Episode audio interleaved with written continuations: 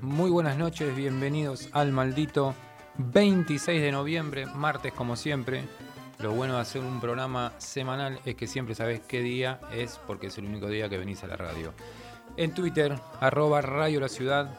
En Facebook, Radio La Ciudad, guion medio y tu En Instagram, Radio La Ciudad. Ok, un saludo a la compañía de Florencia que siempre nos está apoyando de las redes sociales. WhatsApp 116-926-5570 o por teléfono, la vieja línea 6088-4184. La inteligencia artificial dice que en Ituzaingó son 21 los grados, o sea que es una hermosa noche, como siempre, en el oeste para escuchar un poquito de radio y un poquito de música. Mandale mecha, Juan.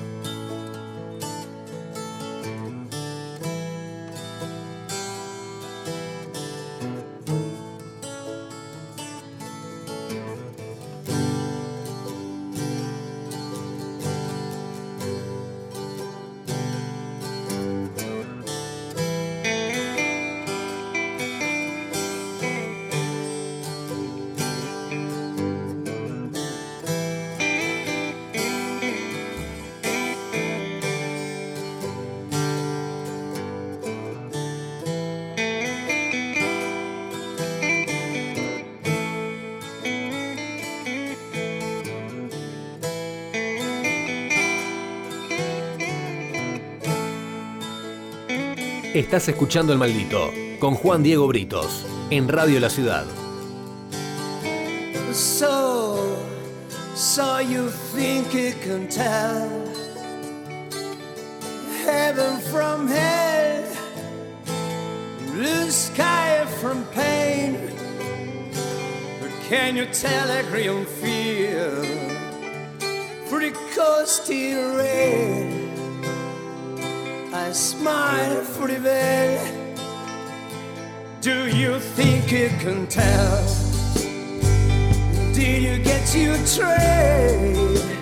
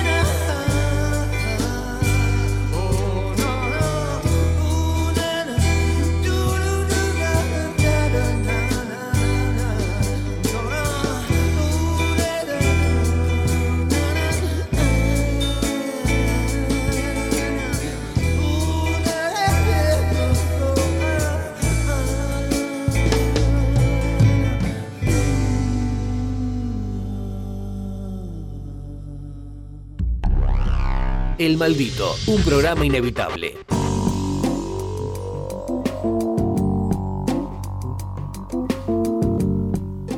Era día para cobrar, cobrar viejas cuentas. Por eso habían desinflado la goma trasera derecha del auto del gordo.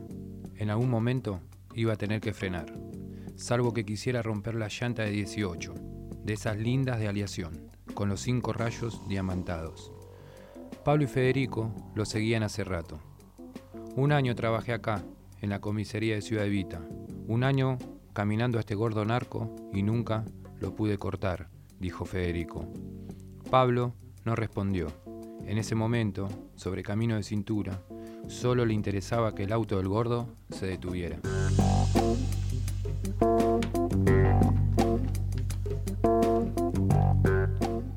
El gordo manejaba distraído, entretenido con el WhatsApp, tiroteando a la pibita de los monoblocks.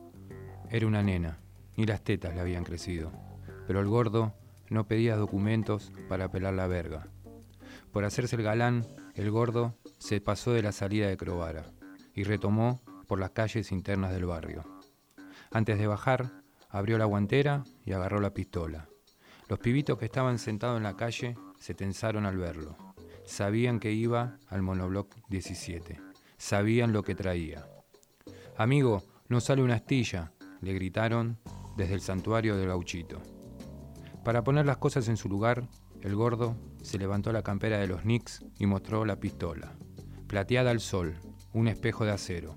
Los pibitos entendieron el mensaje. Pablo y Federico miraban la jugada escondidos atrás de los yuyos. Tenía miedo que lo reconocieran.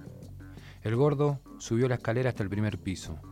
Tocó en uno de los departamentos y los pibitos que lo miraban con las manos en los bolsillos agacharon la cabeza. Si alguno se movía, el gordo arrancaba. Corta. Pablo no alcanzó a ver a la mujer que recibió la mochila. Solo vio sus manos. El gordo no la besó ni la abrazó. Cuando la puerta del departamento se cerró, el gordo volvió al auto. Compa, ¿Sale o no sale la astilla? gritaron otra vez los pibitos. Esta vez se acercaron amenazantes, en abanico. El gordo miró la goma desinflada. La pateó como había aprendido de su papá y caminó hacia el baúl. Pablo creyó que el gordo estaba loco si se ponía a inflar la goma justo en ese lugar.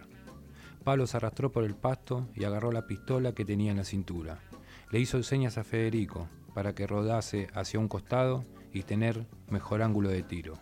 Era hora de cuidar a la presa. El gordo actuaba como si la amenaza no existiera. Caminó alrededor del coche y levantó el portón trasero. Hacía calor de tormenta y nadie más andaba por la calle.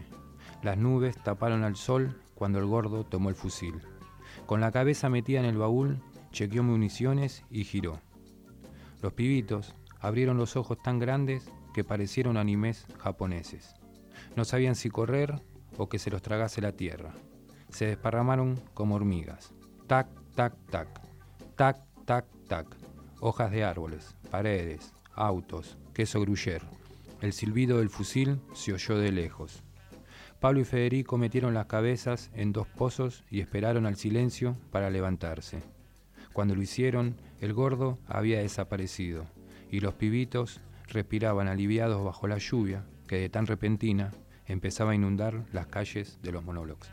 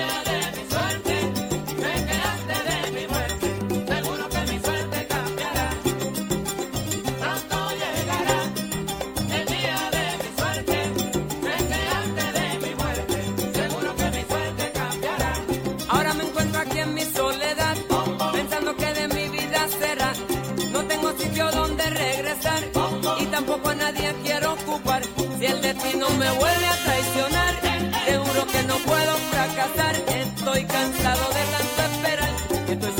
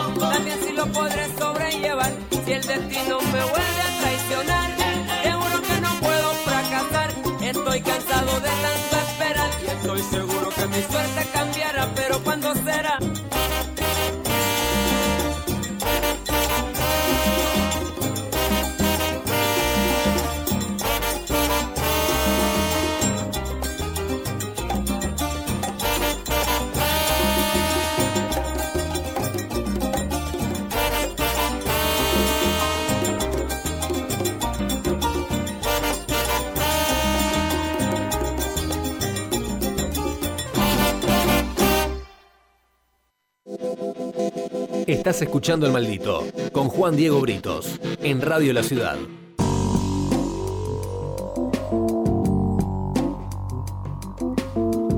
Hemos regresado, un gran saludo al compañero Juan aquí en la operación y un saludo al compañero Little Didi que está in the capital con su padre. Le mandamos un abrazo grande y agradecimiento, como siempre, a todas las autoridades de la radio por aceptar una persona como yo y a, los invitados que uno va trayendo poco a poco, que menos mal que fucking Duck Burrich se va. Se va, porque si no estábamos eh, al borde del próximo. El, el, próximo sallanado iba a ser Radio La Ciudad. Y se iban a llevar, no sé qué se iban a llevar, pero algo, algo siempre se llevan los muchachos. Y si no, te traen.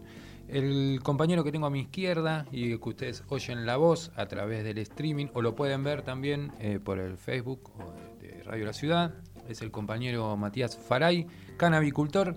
Recién nos reíamos un poco con Matías porque su nombre, si ustedes lo ponen en Google, aparece en Wikipedia en inglés más que en castellano. Oh yeah. Oh yeah, man. Eh, born 1979, o sea que Matías, usted tiene 40 años ya. Sí, ahí ya casi despidiendo, porque en febrero. Ya llega. pasa al Colo 41. Es el señor de las cuatro décadas, el compañero Matías, ¿no? Sí, sí, sí, sí, mira, no había pensado. Pero siempre se lo ve joven. eh, Matías es un militante canábico de la vieja escuela, de, de la primera época, por así decirlo, de lo pre-medicinal, antes que el, el cannabis se ponga de moda por aspecto medicinal. Había un loquito que vivía en el autopista, podríamos decir que es el autopista y Vergara, frente al, al shopping de Morón, y eh, que cultivaba marihuana con fines medicinales ya en esa época. Nadie me creía, pero, yo le tenía toda la fe. Y eso me gusta porque después, cuando estemos hablando de, de su trayecto canábico, eh, Matías fue detenido por cultivar cannabis. Fue un caso de, de renombre, por así decirlo. Cobró estado público. Hasta Víctor Hugo Morales eh, salió en defensa del compañero Faray. Pero el juez en su momento había dicho que usted tenía como destino satisfacer el propio vicio. Así que vamos a ver en el relato que, vayamos haciendo si usted satisface su propio vicio. Quizás su vicio es ayudar a los demás. Capaz, capaz. Igual también, viste, pasaron varios jueces. Hubo uno que se indignó cuando vio las revistas THC, las notas que había dado y vio un- unos videos que hay en, YouTube de mi- mi discurso en 2010. Que me saco ahí y digo cultiven, cultiven, cultiven. Y bueno, el juez entendió que yo ahí afecté a la salud pública. Entonces fue creo que el segundo juez que agarró la causa, me acusó de, de apología, eh, de uso ilegal de la medicina, se había sacado el tipo conmigo al punto que tuvo que separarse él mismo, se separó de la causa porque dijo de que le pesaba su, eh, su ideología personal para conmigo, entonces no podía ser objetivo para juzgarme. Es así, es raro, ¿no? Cuando llegan, son- siempre hablamos, Mati, en el programa de muchas veces eh, la cultura delincuencial, cómo va cambiando en las calles y aparecen nuevos delincuentes en- bajo el Código Penal que, que son personas que no tienen hábitos eh, delincuenciales. Me imagino que a los jueces también le debe resultar difícil cuando tienen ya la etiqueta narco y narcomenudeo encontrarse con un militante, porque es como que no estás desacomodando nada más que el sistema de por sí judicial, sino también a las personas que integran ese, ese eh, problema judicial, por así decirlo, Claro, más que la- las obligás a replantearse algunas cosas. Y cuando uno se tiene que replantear ciertas cosas, quizás se tenga que replantear mucho en su vida y eso es incómodo. Que así fue como la primera jueza me deja libertad después de la presión mediática. Es así, pero vayamos al principio, como diría Jack el Destripador, vamos por partes. Vamos por partes. Eh, Matías, ¿usted dónde nació? En Moreno, Usted es un eh, producto 100% del West. total. Eh, soy, soy de Moreno y al año me fui a vivir a Córdoba. Viví ahí hasta los 11 años. 11 años. ¿Cómo estaba su núcleo familiar? ¿Cómo estaba conformado? Y era mi viejo, mi vieja y mis dos hermanos menores. Eh, mi viejo se fundió con Alfonsín en Córdoba y teníamos un rancho acá en Moreno que había dejado mi viejo ahí a medio hacer. Como perdió todo, nos tuvimos que venir a Buenos Aires a, ocupar acá el, el pedazo de tierra que teníamos con la idea de, de mejorar, recuperarnos y volver a, a Córdoba. ¿Y el, usted cuántos años tenía cuando vuelve? Eh, 11, cumplí 12 acá. O sea que ya empieza a desarrollar la adolescencia en el conurbano. Sí, total, total. Conurbano profundo. Sí, Moreno. heavy, heavy, heavy, heavy fue porque en la escuela me pe- todos los días me tenía que pelear por ser cordobés, Cuando no era cordobés. por hablar en cordobés.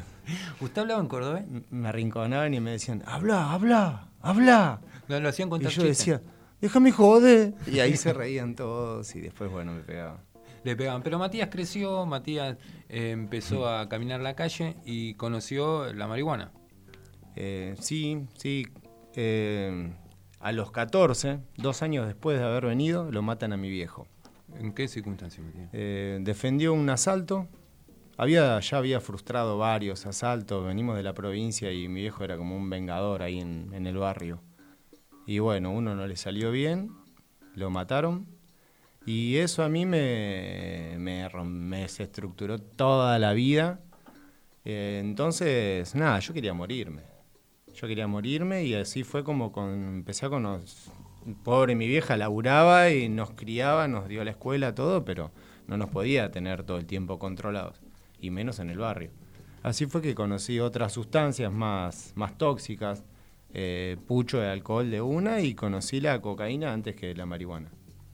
Entró por la puerta grande usted. Claro. No, no fue haciendo, no fue tanteando. Y cuando empezaste, ya ni vamos delineando un poco el, el personaje, por así decirlo, o el protagonista, eh, te sentías acorralado, te mandaste de una por ese camino arduoso de las noches largas. eh, ¿Y cómo, cómo empezaste a cambiar tu mente respecto al consumo de estupefacientes, diría el juez? Y la mente o me puso un parate porque no era mi destino ese, el mismo destino. Tuve un accidente a los 17, me atropelló un auto y me borró, me reseteó el cerebro. Tuve pérdida completa de memoria, quedé en silla de ruedas, no caminaba. Desperté, solo recordaba a mis viejos, creía que mi viejo estaba vivo, a mis hermanos y a un par de amigos. Eh, y arranqué de cero otra vez. Volví a caminar, eh, volví a pensar, volví a encajar recuerdos, ideas. Eh, esto fue a los 17. Apenas a los 18 ya estaba recuperado, entre comillas, y volví a las pistas. Sí, ¿Y cómo fue el retorno a la pista con un par de clavos encima, no? Con todo, con cuello ortopédico. Volví a las pistas con el cuello Con tope. cuello, un año y medio usé cuello ortopédico. Y no, peor que antes. Más, más, más enojado todavía con la vida estaba. Más enojado con la vida. Porque eso me había dejado discapacitado. Discapacitado mental y físico. Sí, y emocional. eh, y emocional. Eh, y un día, llegando de una gira de no sé cuántos días, un lunes me acuerdo que era, el lunes venía la- el camión de la verdura porque mi vieja siguió sola laburando la verdulería de mi viejo. Y yo llegué a las 5 de la mañana, me acuerdo, era de noche, y mi vieja estaba descargando el camión sola. Y eso dije, no, no, no, no, esa imagen me hizo, no tomé más, no tomé más, venía leyendo hacía rato sobre propiedades del cannabis. Ya había empezado a fumar prensado también hacía rato, a los 16 había arrancado. Y entre que me habían dicho que tenía asma, que venía leyendo cosas del cannabis, todo ese flash que tuve, que igual ese flash no me hizo ir a ayudarla, ¿eh? me hizo ir a acostarme pensando. Bueno, bueno. Un cara dura. Sí, sí, sí. sí pero, bueno, Eh, no, nada, empecé a, a fumar marihuana solamente. Rechacé el tratamiento de- del asma porque me tenían que poner inyecciones para las alergias, no sé qué. Yo odio las jeringas. Me discutí con la gente de vías respiratorias acá en Morón, donde está la plaza ahora. Me fui, no hice el tratamiento, empecé a fumar cannabis todos los días, dejé las otras sustancias, dejé el pucho, dejé todo. Y la verdad que mi vida empezó a cambiar para bien, eh, no sé, día a día te podría decir. Me curé el asma, en primer Y lugar. el, el conocimiento del cannabis también, por la historia de vida que tenés, Mati, fue un modo de autoconocimiento también. Porque tuviste que ponerle tipo un freno a tu, a tu enojo, a tu frustración. Y a- tenías razones para estar enojado con la vida en ese punto. Sí, y ahí también lo que me ayudó mucho, a los 19 eh, estaba la revista Genios de Clarín. Si juntabas los primeros 10 cupones, creo te ganabas un Digman. Y en casa nunca tuvimos nosotros equipos de música, nada, entonces no escuché nunca música. Mi hijo tenía una radio chiquita que escuchaba Mochín Marafiotti, era lo que yo tenía que escuché siempre, esos viejos clásicos de locos. Yo iba al colegio con uno de los hijastros de Mochín Mirá. Marafiotti. Personajón. Y- Los sábados estaba mucho, todo el día estaba mucho. Sí, sí, se- y mi, bueno, mi hijo lo escuchaba mucho. Entonces, eh, uf, Llegó el Disman. me, me- me quedé pensando en, el mi viejo, en Mochín Marafiotti. Llega el Digman y un amigo le digo, che, préstame un compa para, para ver cómo es esto. Me dice, toma, leyenda de Bob Marley. Cuatro años después se lo devolví. Pero se lo devolviste, Mati. Porque me enfermó, me lo veía todo el tiempo. Yo le decía, no te lo voy a dar, no te lo voy a dar porque primero las músicas, los temas eran los que yo escuchaba en Mochín Marafiotti, que eran los que más me gustaban a mí de cuando mi hijo escuchaba música. Digo, este es el tipo que cantaba ahí. Y por eso me quedé pensando, porque yo tengo un recuerdo de mi viejo lavar la camioneta en el río, porque los domingos la iba a lavar al río. Y nosotros ranchábamos ahí mientras lavaba la chata y ponía la radio todo lo que da y sonaba Bob de fondo, ¿viste? Entonces dije, mira vos, era este tipo. Después me regalan un cancionero con las canciones traducidas. ¿Qué? Cuando empecé a leer las letras dije, no, esto, esta es la onda. Esta es la onda y el cannabis es esto. Y empecé, no había internet, no había nada antes, no había celulares. Entonces a buscar libros, me iba a corrientes, revisaba todo hasta que encontraba algo que hablara de, de drogas o de marihuana, de algo. De Bob Marley, tengo una bibliografía de Bob, tengo cada cosa que no sé de dónde la saqué. Y bueno, y eso me fue de alguna manera cul- culturizando eh, respecto a la planta. Y Matías, vos, antes de llegar al, a- al hecho, al hito mediático tuyo que fue tu detención, eh, antes ya vos empezaste a ser reconocido entre la comunidad canábica, de hecho un año antes de tu detención, o meses antes de tu detención, vos das un discurso, como bien recordaba fuera de aire, frente al Congreso.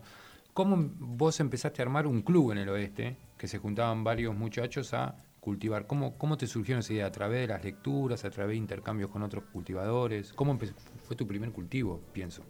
Y mm, claro, yo empecé a, a cranear un montón de cosas cuando descubro la bibliografía esta. Te estoy hablando 20 años, eh, 21. Empiezo a, a votar, a sufragiar, y no me gustaba la idea a mí de votar. Entonces empecé, dibujé una hojita con la hoja de chala, con cosas que yo había leído que hacía bien, que curaba el asma, que servía para hacer eh, telas, eh, otras más. Era, era el cultivo, la salud y industrial había armado, una hojita. Fui, saqué un montón de fotocopias, entonces yo salía la noche anterior a la, a la votación, que me acuerdo que los bares estaban abiertos hasta muy temprano nomás, y repartía esto y le decía a la gente que por favor lo metiera en la boleta. Y se reenganchaba la gente, se reenganchaba. Un día me fui a Ramos y se juntó tanta gente que vino la policía a ver qué era lo que estaba haciendo yo. Y estaba hablando de que metieran un coso de marihuana en, las urnas, ¿viste? Y eh, obligaba a mi vieja, obligaba a mi hermano, obligaba a todos los que conocía, mete esto porque te iba a matar, mete esto. Y así hice siempre hasta que en 2006 eh, veo en el puesto de diarios, estaba charlando con el del puesto de diarios, siempre hablando de plantas. Yo ya era el, a todo el mundo le quería, loco, yo, eh, perdón, a los 23 mi vieja me dice, ¿por qué hay olor a porro en tu pieza? ¿Qué sé yo? Porque fumo de porro, más. Ya fue, sentate y necesito que me cultives también.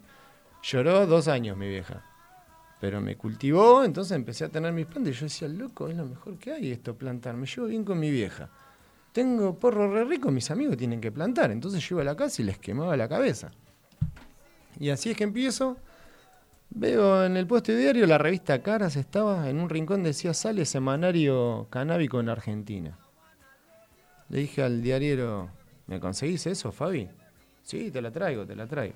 Te la traigo, ya era como un A, la objeto. a las semanas me dice, ahí te la traje, traje dos, a ver qué onda, me dijo el tipo. Bueno, joya. Después supe que lo vendió a los cinco minutos. A la 1, que era la de Hoffman, que al de- años después Estamos hablando de la revista THC. de la revista THC, perdón. Un saludo a los compañeros de THC, a, a. Seba Basalo, eh, que son grandes cultivadores de conocimiento también, ¿no? Porque la THC, a diferencia de otras revistas de, de cultivo, además de ser la primera, es la más popular y la que eh, a distintos barrios hizo llegar esa información. Claro, como- apuntó mucho a la cultura. Apuntó mucho a la cultura. Bueno, cuando leo la revista yo me volví loco. Y los enfermé a los chicos. Los enfermé por correo. Ahí inmediatamente les escribí correos, correos, correos, correos, correos, correos, correos. Hasta que me dijeron, creo que en el número 3, Mati, vení porque en la redacción todos hablamos de vos y te queremos conocer. Y se fue a la calle Humahuaca. Le caí ahí en Humahuaca con. Le dije a mi hija, mamá, mirá, me invitaron a hacerme empanada árabe, que le voy a llevar a los pibes. Eh, Nosotros somos. de- venimos de familia siria. Entonces mi vieja hizo un montón de empanadas árabes y caí con empanadas árabes allá y, y con parte de mi cultivo, que yo andaba para todos lados con frasco de aceituna como si fuera. No tenía ni noción de, la, de Pero lo en que esa llevaba época la calle. tampoco tenía mucha. eh, actualmente tampoco tiene mucha noción. A veces no te pasó que te ha parado policía y no sabía lo que llevabas. Sí, no, igual a mí nunca me paró la policía. Eh, ahora tengo dread y desde ahí empezó todo. Pero yo con pelo cortito soy un, un nene un nene bien. Un nene bien. Sí, sí, a veces, a veces me pasa, cuando me, me afeito me pasa. Claro, te afeitas, te vestís más o menos bien, una camisita, listo, no te para nadie, podés llevar lo que sea. Y llegaste a THC. Y llegaste, obviamente que es como un, eh, abriste otra puerta ahí. Claro, ahí, ahí fue que descubrí todo. Primero descubrí que las plantas tenían variedades. No lo podía creer, ya eso para mí fue. Y que se vendían variedades. En- a todo esto los chicos me dicen, bueno, no, tenés que meterte en un foro de cultivadores para que conozcas gente como vos y que aprendas de cultivo, porque lo había empezado a enfermar a Hueso, que escribía la parte de cultivo en la Revis y ya no me quería ni escuchar, pobre Hueso. Lo volví loco. Eh, entonces, sí, así es que me meto en el foro de Plantate. Cuando Ahí surgen los foros como Cannabis Café. venía el cannabis café, venía. claro, ya era conocido y a mí me daba, nunca, no había tenido, no tenía ni celular, yo me daba miedo una computadora. Entonces no me metía, no me metía, no me metía, hasta que yo laburaba en el shopping de Morón. Cuando se daba la marcha del cannabis en Palermo, me paraba el 166 enfrente del laburo que va a Palermo. Entonces yo decía que me iba a comer, me tomaba el 166, me iba al planetario, estaba ahí toda la tarde con la gente tratando de ayudar en algo para, para ayudar a la causa y me volvía al laburo. Y decía que me había ido a comer y que se me hizo tarde, entonces así la, la zafaba. Un día viajando, viajo con un flaco en el colectivo, yo iba disfrazado del hombre marihuana, siempre remeras, todo. Me pongo a hablar con los pibes que iban a la marcha, le regalé flores, y le hablaba de todo lo que hacía la planta. Resultó ser que ese chabón era el creador del foro, a donde después me dijeron que tenía que entrar. Entonces cuando entré al foro, entré como por la puerta grande también, Claro. porque ya conocía a casi todos, me habían recomendado todo. El foro era como que si vos entrabas a un foro, a los meses alguien podía decir que vos podías empezar a ver más cosas, porque no veías todo lo que pasaba en el foro. Era limitado el ingreso. Y bueno, yo ya entré con todo. Eh, se empiezan a hacer asados del foro. Nos juntamos en Parque Sarmiento, 100 personas. Y yo caía con frascos de aceitunas llenos de flores. Los ponía arriba de la mesa, porque encima antes me sobraba, porque no todo el mundo fumaba. Hoy no doy abasto. Ni para mí. Pero antes. yo- Menos en esta época. Claro, y esta época, pero antes lo- los pibes ni siquiera te pedían tanto, ¿viste? Entonces llevaba frascos y todos los pibes fumaban y bueno, así es como me conocieron todos y me empecé a meter de lleno en todo lo que es el activismo. Y teníamos un sector en el foro que era Cannabis Social Club del Oeste, donde éramos casi 30 personas de diferentes puntos del oeste que nos empezamos a juntar en reuniones. Y escuchando, todos teníamos las mismas problemáticas. Y yo hace rato que venía cajeteando con, con formar algo, ya tenía el logo hecho, tenía el nombre de la agrupación, me había hecho una carpeta, solo me faltaba que llegara la gente y la oportunidad. Y nos fuimos purgando, nos fuimos purgando en ese grupo y quedamos un grupo de ocho personas, creo. Seis, y un día le dije, bueno chicos, miren, ¿les interesa militar, en serio, así, asá? ¿Les gustó la idea a todos? Entonces digo, bueno, miren, ya tengo el nombre, piensen el que quieran ustedes, las siglas, es ACO, no hay otra para el oeste. No, no, vamos a pensar nosotros. A la otra reunión me dijeron, hijo de puta, no hay otra, es ACO. Me dice, y bueno, sí, fue ACO. Nace ACO en 2000, fines de 2009. 2010 lo oficializamos. Y empecé a, militar en serio, con representación eh, a través de la grupa. Y así fue que llegamos a marchar en 2010. Esto surgió todo en 2009, que fue el último planetario. En 2010 se, hace la marcha, habíamos decidido hacer la marcha. Marchamos todos, todo bien, llegamos al Congreso y subieron todas las personas que estaban preparadas para hablar ahí los discursos. Y hoy lo que me decían los compas era que estaba todo como muy apagado, la gente necesitaba. Entonces vino uno de los compañeros que estaba en la organización ahí y me dice, subí, Matías. ¿A qué?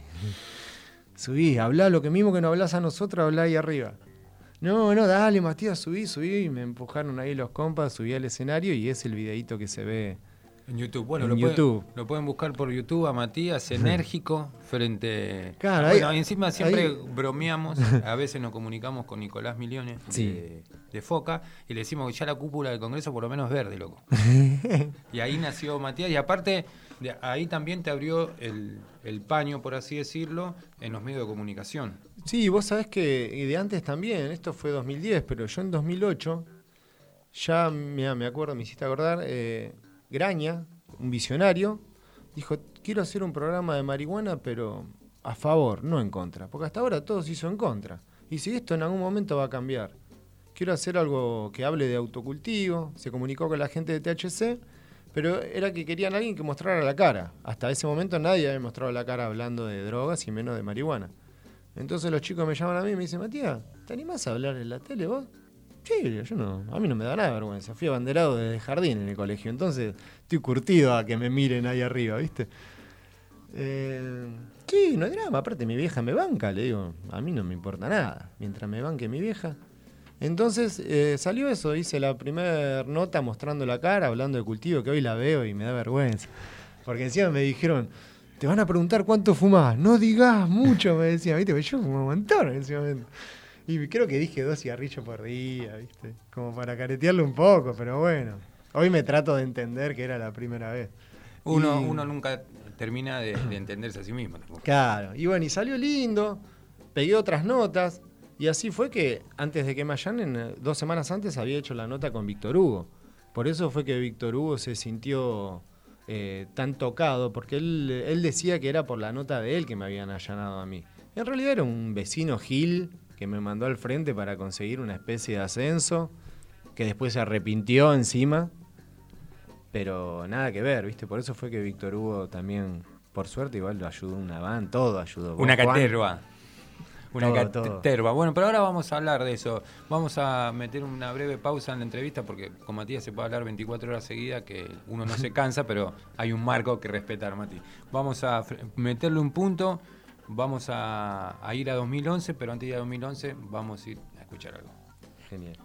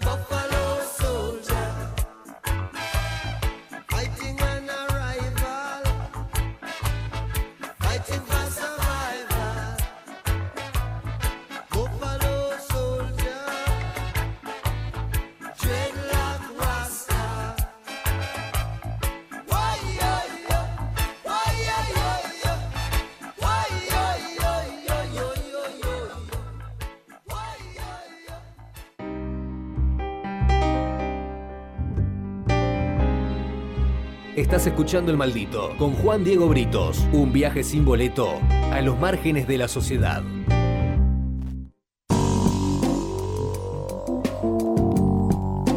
Hemos regresado.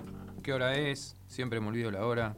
Es la hora 21.42. No se olviden que esto es Radio La Ciudad en Vivo. Nos ponemos a hablar y nos olvidamos.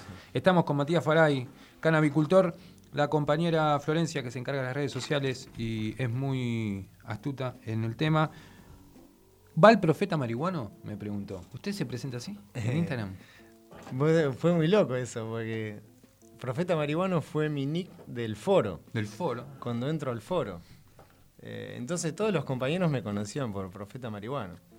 Después se dio todo lo que se dio de mí y me convertí en el Profeta Marihuano. Es así, eh, uno cuando conoce el mundo canabicultor, ahora, como bien decía usted, como que hay mucha más información, hay, es más democrático el movimiento en ese punto, pero antes, es verdad, se conocían todos por nickname. Yo conocía, era vecino de Puro Humo, Claro. Eh, entonces vos te ibas cruzando con los pibes y te decían, che, vos lo conocés a, no sé, Profeta Marihuana. Profeta Marihuana, ¿quién es el Profeta Marihuana? Y cuando, ahora te pueden mostrar una foto, pero antes, hasta entonces, hasta que te encontrabas con el Profeta Marihuana y dices, ah, Matías, sí, Matías, pero nosotros lo conocemos. Esa era muy de cultivador, de los Sí, nicknames. total. Mati, el 14 de abril del 2011 te allanan la casa. Vos, eh, 19 efectivos, un departamento chico, che, tantos efectivos. Sí, sí, pero se llamaban.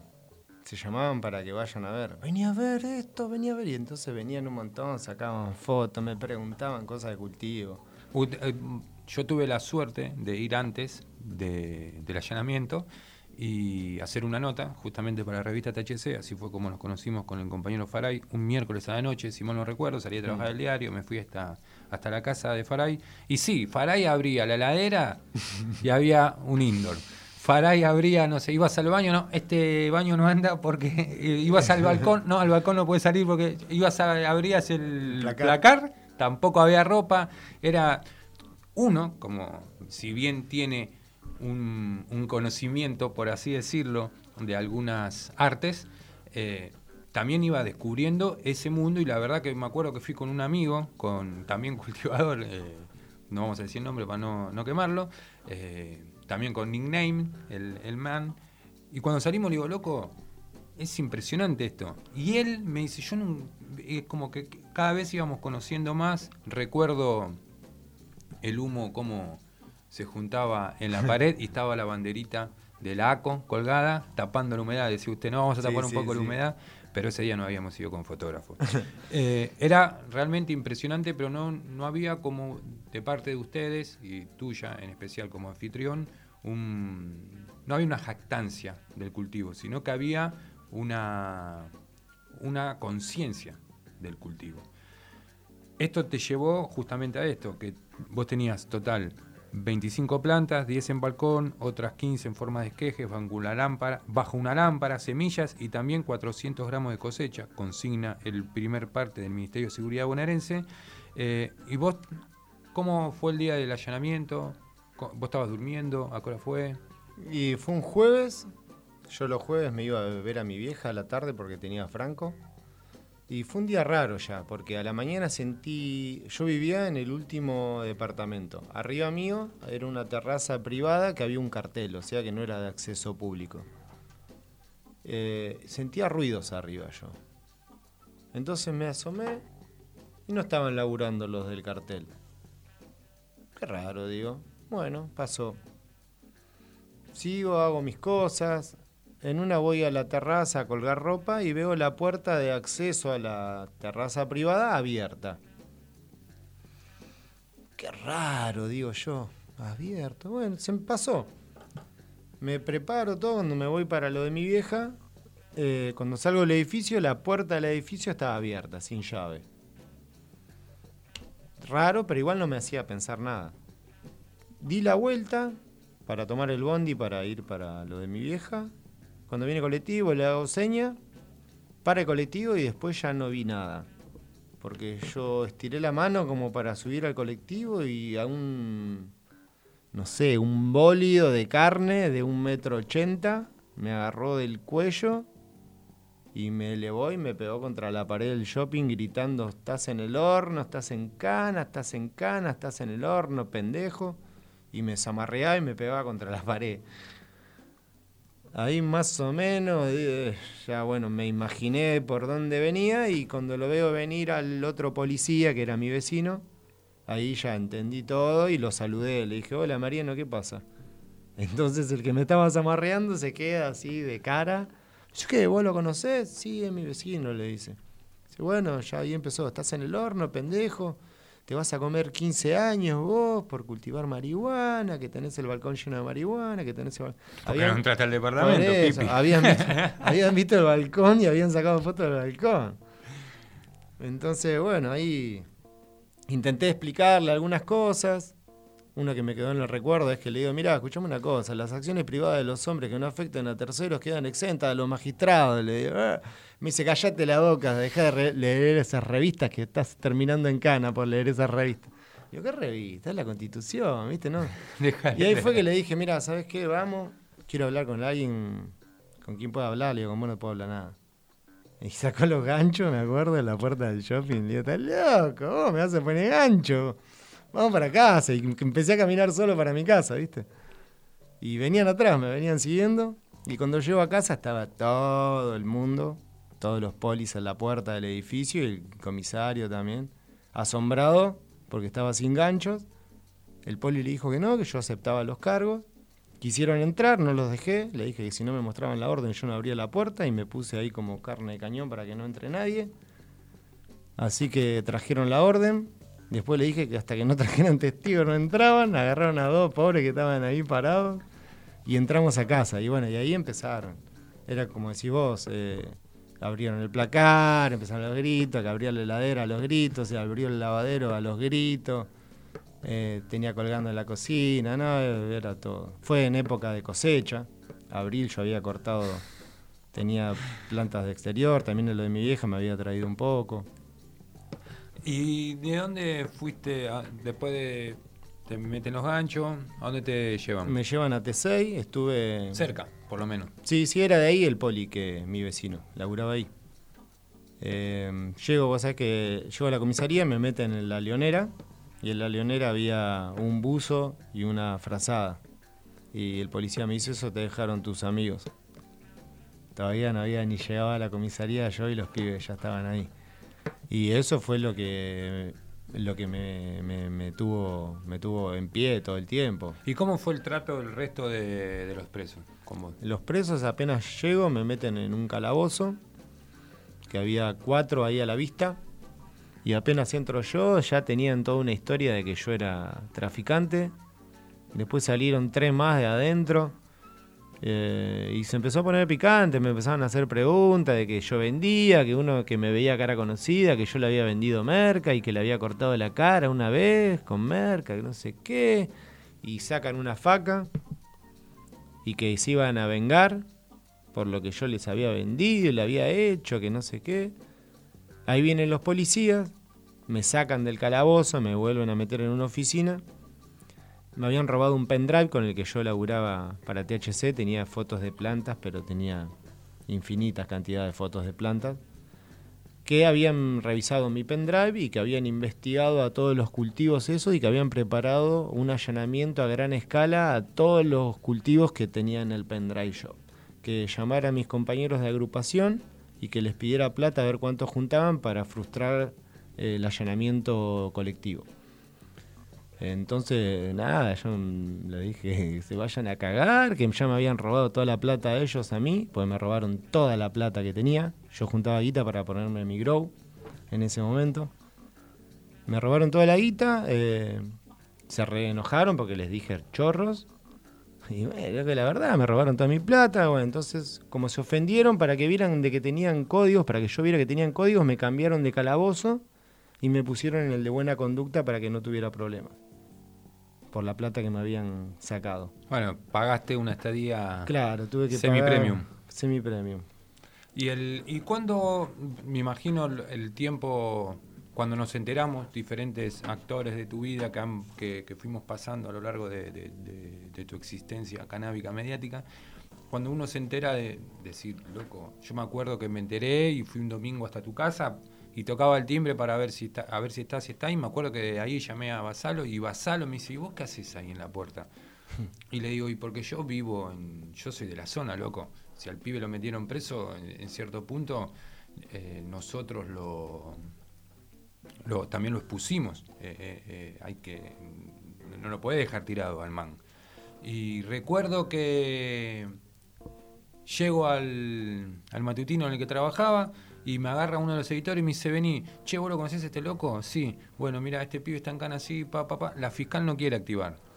Porque la fiscal que había tomado tu caso, no vamos a decir nombre, no quiere activar porque es del palo. Pero con la prueba que trajo la policía y el juez hay que activar, bueno, digo, nosotros vamos a activar una nota diciendo quién es la persona. Y recuerdo que llamé a la comisaría de, de Villa Tesey, y me atendió el comisario, ¿no? Hola, así como le va, Juan, Juan Brito, tal diario, así, pum, ¿cómo anda? Así, bien, bien, bien. Está el comisario, el oficial a cargo. Y para el caso entonces le digo, no, mire, porque usted tiene un detenido, así, asá, pum. Y la pregunta que le hice al comisario cuando me atiende, le digo, ¿qué, eh, ¿por qué está detenido? Bueno, tarea, investigación previa, preliminar. Y yo lo que le pregunté fue, le digo, ¿ustedes tienen internet en la comisaría? Y me dice, ¿qué me está preguntando, flaco? Le digo, porque usted pone el nombre del pibe y aparece en la televisión. O sea, yo no vi muchos narcotraficantes que vivan en un departamento de tres ambientes o dos ambientes eh, y, siempre tengan el mismo estilo de vida y encima aparezcan en un programa eh, diciendo lo que hacen. Nadie va a un programa a, decir lo que hace.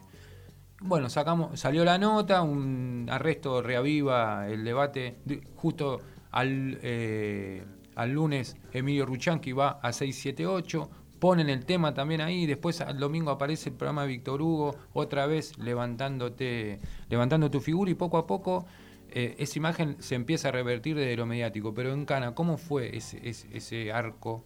Eh, tuviste 15 días finalmente. En- ¿Cuándo en- fue el quiebre con los otros presos que dijeron, no, pará, loco? Bueno, en Cana fue eh, así de un segundo al otro. Cuando el lunes llega tu diario, tu diario Ojalá digo, fuera el mío, fue Tiempo Argentino con tu nota.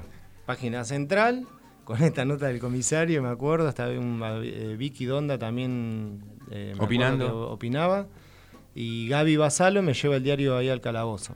Cuando me lo da, los presos que estaban conmigo, ya eran cinco los de buena conducta, eh, lo ven, ven al diario y uno dice, ahí está, yo te vi a vos en ese programa, de ahí te tengo. Y me empiezan a sacar. Entonces los pibes que estaban conmigo le tiran el diario a los del A los- a los calabozo que me habían querido faconear. Y le dicen, miren, el, el Rasta se juega por ustedes, loco, también poniendo la cara. Y cuando los pibes leen el diario, me dice, loco, perdoná, te repareces al tranza que me había... Y de ahí me convertí en el Jesús de- del calabozo, porque aparte es hubo repercusión también a nivel eh, comisaría. Vinieron de la Inspección General de Justicia a verme a mí, a ver cómo estaba. Yo le dije, no, acá no nos dan de comer, esto no tratan mal, este no limpia, este no me da bolsa de residuos. Fue un revuelo, hubo, cambiaron a todos, nos dieron bolsa de residuos, nos daban de comer todos los días, nos hicieron pintar los calabozos. El flaco valor pasaste a ser. Y ahí adentro me adoraban los pibes. Aparte, llegaba el horario de visita también, era increíble la cantidad de, de cariño de la gente. Eh, era el horario de visita de 6 a 7 y era todo faray, faray, faray, faray, faray. Y me pasaban bolsas de comida y comida y comida que ahí adentro yo la repartía con los presos porque había presos que no comían. No comían dos, tres días sin comer los tipos. Y nada, me, me adoraron a mí los compañeros ahí adentro después. Ganaste la calle gracias a la justicia, va, al movimiento de me- mediático judicial por parte de los pibes de THC también. Después vas adelante, tuviste que ir a juicio. ¿Cómo fue el tema legal? ¿Cómo lo terminaste Sigo, resolviendo? sigo con la causa abierta al día de hoy. El juez que, que tiene Ocho la años causa, sí, ocho años. El juez que tiene la causa hoy está de acuerdo en que Bob Marley no es culpable, porque así me dice Bob Marley.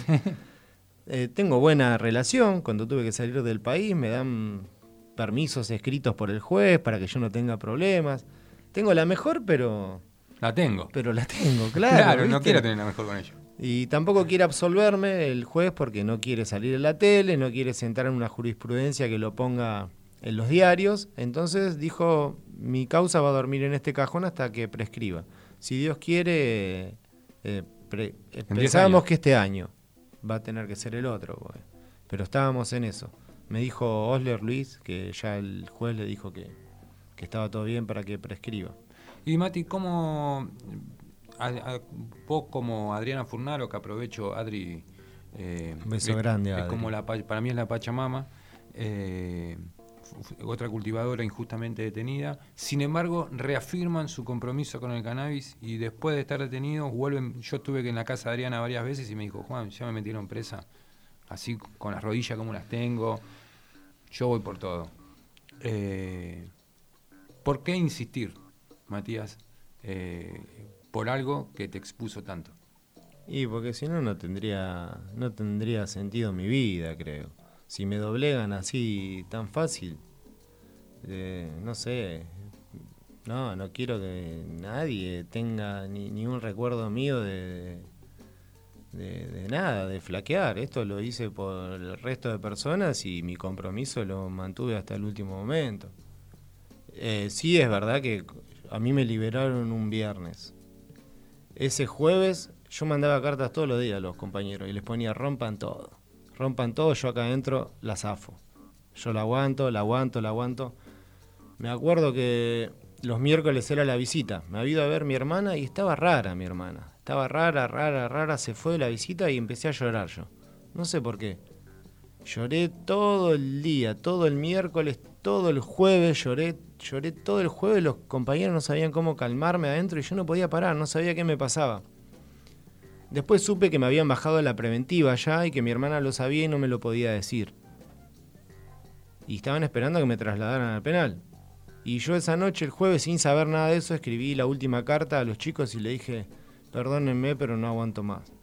Si no me sacan, me mato, porque no puedo estar más acá adentro. Perdónenme, pero mm, hasta acá llegué.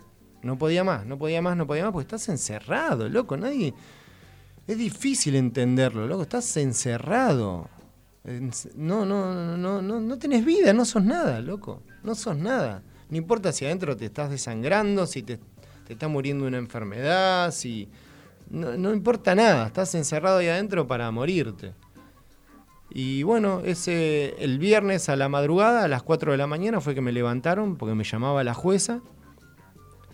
Te llama la jueza, me llevaron a las 5 de la mañana, me sacaron de la comisaría, los presos gritaban todo que me iba a libertad porque dicen, no, si te llama la jueza porque te va. Llegué al juzgado, a las 7 me recibió la jueza con el secretario. Apenas entré a la sala me pidió disculpas, me dijo que ella no me conocía que no tenía nada personal conmigo. Yo después entiendo todo, que era que la habían acusado de que me había encerrado ella. Y estuve hablando con la jueza hasta las 3 de la tarde. Me dijo, cuénteme su vida, por qué está preso. Estuve todo el día hablando con la jueza ahí y después de eso me liberó. Está bien, te libero. Vamos a meter otra pausa más a este relato y después ya vamos a avanzar hacia el cannabis medicinal, Mati, que es lo que más le interesa a la audiencia. Eh, así que nosotros somos de servir a la audiencia en bandeja las cosas. Genial.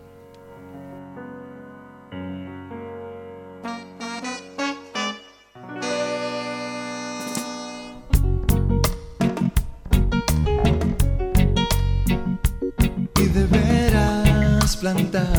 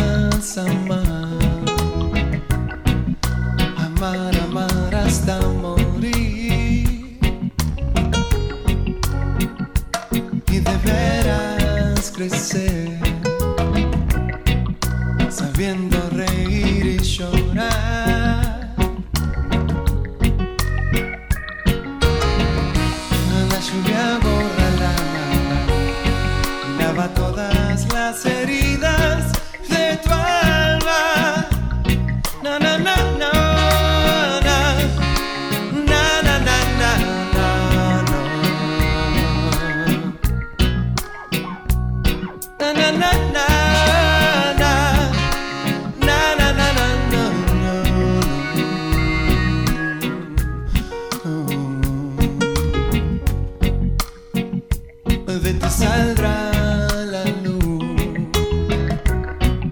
Tan solo así serás feliz. Y deberás luchar si quieres.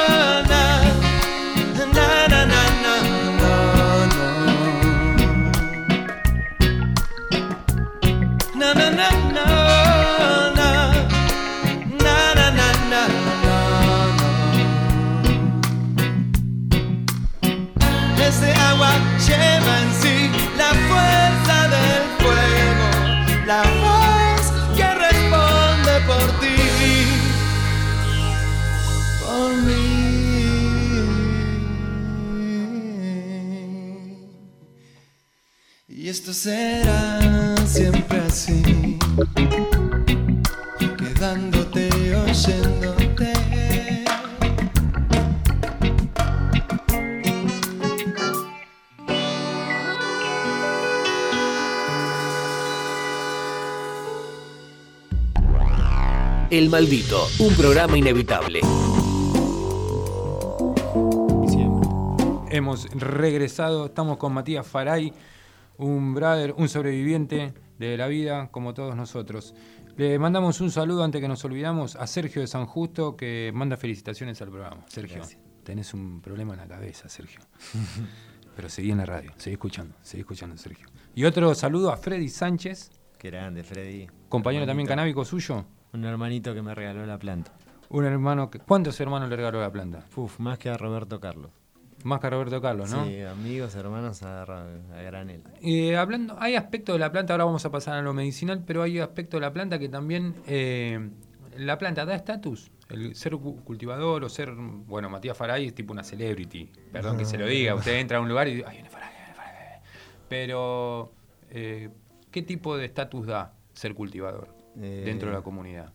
Y en todos lados, yo no, no, no, no voy a hacer que no, no lo voy a negar y demás, pero sí, sí, sí, te, te da nivel en todo. No me, no, no lo us- yo creo que no lo usé nunca con ese fin. Veo cómo se usa también, pero no sé, desde cualquier cosa, qué sé yo, en realidad es como intercambio te sirve para cualquier cosa y como, eh, no sé, fama también en- entre las chicas, los chicos, ¿Está los chiques. De chiques, lo que, Claro. lo, lo que pintes. Les chiques, Eh, claro, le- les, encanta. Sí, es algo para, es algo para compartir, para pasar buenos momentos. Entonces, te predispone a que pases buenos momentos. Es así. Eh, hay que estar predispuesto a pasar buenos momentos. Matías, eh, cuando iba al Congreso y hablaba, siempre hablaba del cannabis medicinal, que era algo como impensado. Pero bueno, el tiempo pasa ¿no? y no nos vamos poniendo tecno, decían. Eh, hubo un avance respecto al tratamiento, por lo menos, de- del tema, del cannabis, primero. Y después empezó a ver, cada, aparecieron padres, aparecieron madres, apareció mamá cultiva, apareció papá cultiva, aparecieron distintas organizaciones, empezaron a armar asociaciones civiles, ya empezó a tener un carácter más eh, político la demanda. Y la Matrix agarra la demanda, la encausa, la meten en el Congreso, sale la ley, festejan todo, Jamaica no problem, pero no Jamaica no problem, Jamaica problem, porque siguen habiendo cultivadores presos. En, ese marco, así como usted fue al canal de televisión y dio la entrevista, Adriana Furnaro, de quien hablábamos antes, fue a la Cámara de Diputados de la Nación y dio cursos, dio talleres sobre tintura madre y fue detenida después de la ley, después de dar esos talleres. Realmente, ¿qué cambió la ley de cannabis medicinal para el cultivador, Mati? Para el cultivador, nada. La ley, eh, esto es una idea mía, está pensada y fue creada no para hacer oído del reclamo de padres, madres que arrancó con todo en 2015. Ni nos escucharon ni saben que existimos. Hicieron esa ley para poder hacer el negocio como el que se está armando en Jujuy. Porque la ley medicinal está hecha para la tribuna en las letras, pero no en su reglamentación. su reglamentación lo único que permite es eh, la investigación, porque es lo que hace el INTA, el CONICET, y de plantar, lo, el único, lo único que está reglamentado son las plantaciones a gran escala, como las que suceden en Jujuy. ¿Y qué es lo que sucede en Jujuy? Eh, está la reglamentación en la ley, la leí, entre otras consideraciones, tenés que conseguir la autorización del Ministerio de Seguridad, la firma de Bullrich, que Gendarmería apruebe el predio, tenés que tener ciertas condiciones de seguridad, de salubridad, dónde van a estar las plantas, presentar cuántas plantas, para qué son, son para investigación, con esa investigación después se hacen aceites, de esa producción se puede exportar al exterior, ¿Qué es la, la finalidad de estas empresas? Venir a aprovechar el suelo y el clima argentino para poder abastecer a otros países.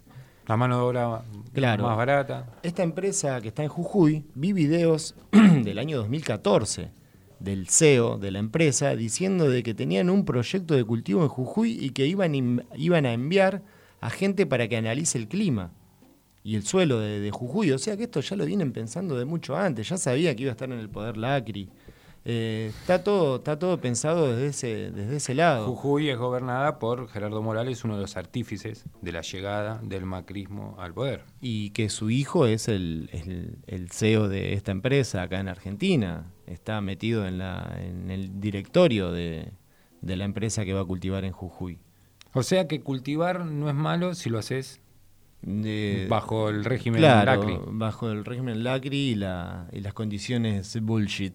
Bullshit. Pero sacando a bullshit, bullshit, eh, hablemos de la propiedad de la planta. Para el, el oyente o la oyente o le oyente, Les. eh, hablemos de, de las propiedades, porque mucha gente todavía, gracias a Dios hay muchos que se asombran y dicen para bien, y cada vez más gente pide aceite de cannabis, uno que más o menos conoce los precios de referencia que se mueven en el mercado, dice, el aceite, tené cuidado con lo que comprás, porque también aparecen los oportunistas.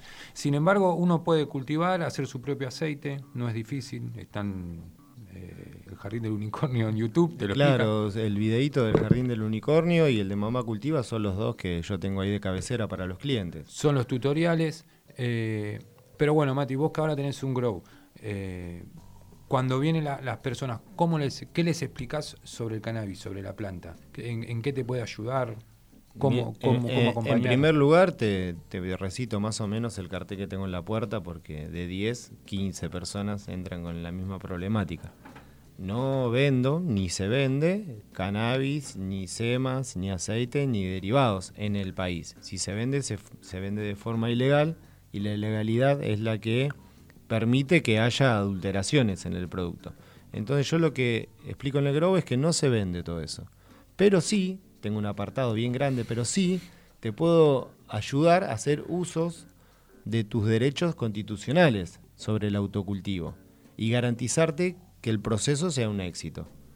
Entonces, las personas que entran en busca del aceite, de 10, dos o tres se enganchan con el cultivo y cada vez son más. Y también podés hacer uso medicinal o terapéutico integral de la planta, porque estamos hablando del aceite, en este caso que el aceite es como el último producto de elaboración de, eh, terapéutico de la planta, que se utiliza para cáncer, epilepsia, autismo, quizás eh, patologías eh, severas o, o graves. Pero ya teniendo una semillita, plantando la planta en tu casa, guardás las hojitas, guardás los machos. Ya con las hojas y los machos lo pones en un envase con alcohol. Esa tintura canábica te va a sanar erupciones de la piel, te va a sacar la psoriasis. Le saqué a cinco personas psoriasis, una es mi hermana, con solo la tintura.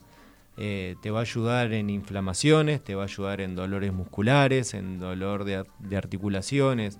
Todo esto estamos hablando solo de la tintura. Fumar la planta tiene los mismos beneficios a menos corto plazo de duración, pero a rápido plazo en cuanto al efecto. Entonces, jaquecas, eh, dolores musculares, eh, hasta un ataque broncopulmonar, porque lo que hace el cannabis eh, dilata todos los bronquiolos, entonces entra más oxígeno a los pulmones. El problema del cannabis y la combustión es que sí, hace mal a los pulmones la combustión porque dilata los alvéolos, como te decía, y entra más humo al pulmón. Pero si usas un vaporizador, que es un aparato que vaporiza la hierba, no la combustiona, hace de que solo fumes un aire tibio con todos los cannabinoides de la planta. Entonces la planta ahí pasa a ser completamente terapéutica.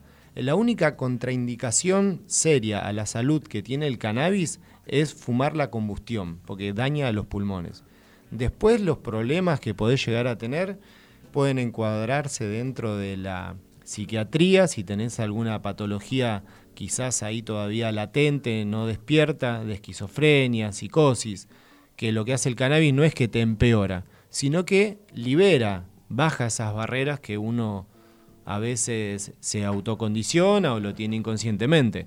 Entonces, eh, el uso de la planta se puede hacer ya desde la base con las hojas, es increíble el efecto que va a tener sobre el cuerpo, es inmediato, y lo terapéutico es el ya desde el punto del cultivo. El cultivo se va a llevar la ansiedad, se va a llevar la depresión. Después empezar a usar la planta tiene más beneficios terapéuticos, pero lo, lo terapéutico de la planta de cannabis arranca en su cultivo. Por eso es importante el autocultivo. Eh, uno, a mí me gusta la literatura, trato de aprender a escribir eh, todos los días un poco más y uno de los referentes que uno va encontrando en el camino, uno es Abelardo Castillo, uno de los grandes escritores argentinos, que decía eh, algo así como que uno no corrige textos, corrige personas. Eh, llevado a la planta podríamos decir que uno no cultiva flores, sino que se cultiva a sí mismo. Tal cual, tal cual. En, en este viaje, Mati, que emprendiste hace tanto tiempo, que bueno, te agradecemos que hayas venido a la radio, porque la radio del oeste, vos sos del oeste y tenemos un, Gracias por el lugar. un cultivador. Eh, es hora de que tengan, siempre hablo lo mismo con los pibes, ¿cuándo va a haber un diputado canábico? Porque cuando uno ve el tratamiento de la ley, todo lo que dice usted, Faray, uno lo va sabiendo porque está en, en esos pasillos, pero eh, tenemos que tener también el, el programa canábico. Pero a lo, a lo que apuntaba Mati es que en todo este recorrido de tu vida, finalmente lo pasamos muy rápido, pero bueno, la, la muerte tan violenta y traumática de tu viejo en determinada edad te empujó hacia un abismo de que finalmente pudiste salir. Y hoy está dando testimonio el profeta marihuano de, de su vida y, y abrirse y, y contarnos a nosotros y a los oyentes y, y haberte venido hasta acá, para nosotros es un privilegio y te lo queríamos agradecer con el compañero Eh, Juan, no. porque sinceramente eh, martes tras martes vamos recibiendo a los malditos de, de esta sociedad, a los señalados, a los que le quieren poner los ganchos muchas veces y, y nos ayudan a comprender eh, el otro lado de las cosas. Así que muchas gracias Matías por haber venido. Eh, muchas gracias a ustedes por permitirme seguir eh, devolviéndole algo a esta planta, porque sí, a mí me, me sacó del pozo de la oscuridad, me llevó a la luz, mejoró mis relaciones con mi vieja, con mi hermano, la planta lo convirtió en mi mejor amigo y antes éramos el mayor que no aguantaba al menor y celos. Y lo mismo con mi hermana, lo mismo con mis amigos, la cantidad de gente que me presentó, fue lo mejor que me pasó en la vida representar a esta planta. Y es obvio que es mi, es mi, mi rol o, o lo poco que puedo hacer en este paso es aportar a, a esto. Siga cultivando Matías. Antes de despedirnos, ¿dónde queda el Grow? Así la gente lo puede ir a conocer al Jesús Canábico. Bueno, genial, lo- los invito a conocer el proyecto de mi vida. Amo, amo mi trabajo, amo mi grow, no puedo creer que estoy trabajando de esto. En Cruce Castelar. Cruce Castelar, eh, Gutiérrez al 10.600, es ahí a la vuelta del cruce. Llegan al Cruce Castelar y le preguntan a cualquier comercio dónde es el grow del cruce y los van a mandar a- al grow. Y si no, me encuentran en Instagram, en Facebook, La Casa del Cultivo. La Casa de grow. Cultivo. Bueno, la Casa de Cultivo, Cruce Castelar, el operador no vaya todavía porque ahora está cerrado. Puede ir mañana a partir de qué hora, Mati.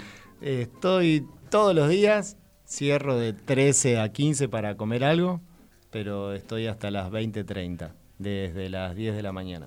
Así, Juan, ya tiene la información que usted. Domingos y feriados, mediodía, ¿eh? ¿Sí? No para. Amo mi trabajo. Ama el, el tipo que. Bueno, hay un, hay un norcoreano eh, que ni me va a salir el nombre obviamente, pero justamente que está un poco de moda, que dice que la posmodernidad un poco es eso también, ¿no? Es la libertad que uno se explota a sí mismo, pero en este caso, bienvenido Matías, porque usted lo que divulga es conocimiento. Le queremos gracias. agradecer. Otro programa de Maldito se fue, en este caso con el compañero Matías Faray. Le agradecemos eh, su participación, le agradecemos al compañero Juan en la operación, le agradecemos a Little Didi por siempre eh, estar con nosotros, aunque sea de manera eh, implícita en este caso. Y no se olviden que el martes que viene volvemos con el Maldito, pero ahora se quedan con Pensamiento Libre el programa de Palo Pandolfo en Radio La Ciudad de Ituzaingó. No se olviden que esto es una cooperativa y necesita de la ayuda de todos ustedes. Gracias.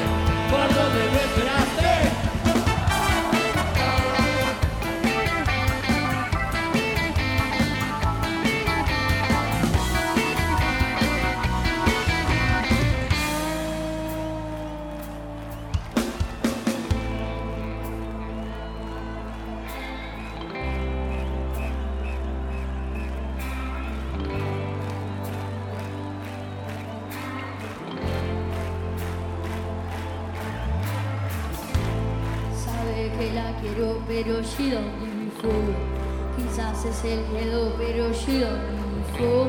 Quiere alguien con futuro y sin tanto cambio de humor. Pues yo lo que creo, pero she don't give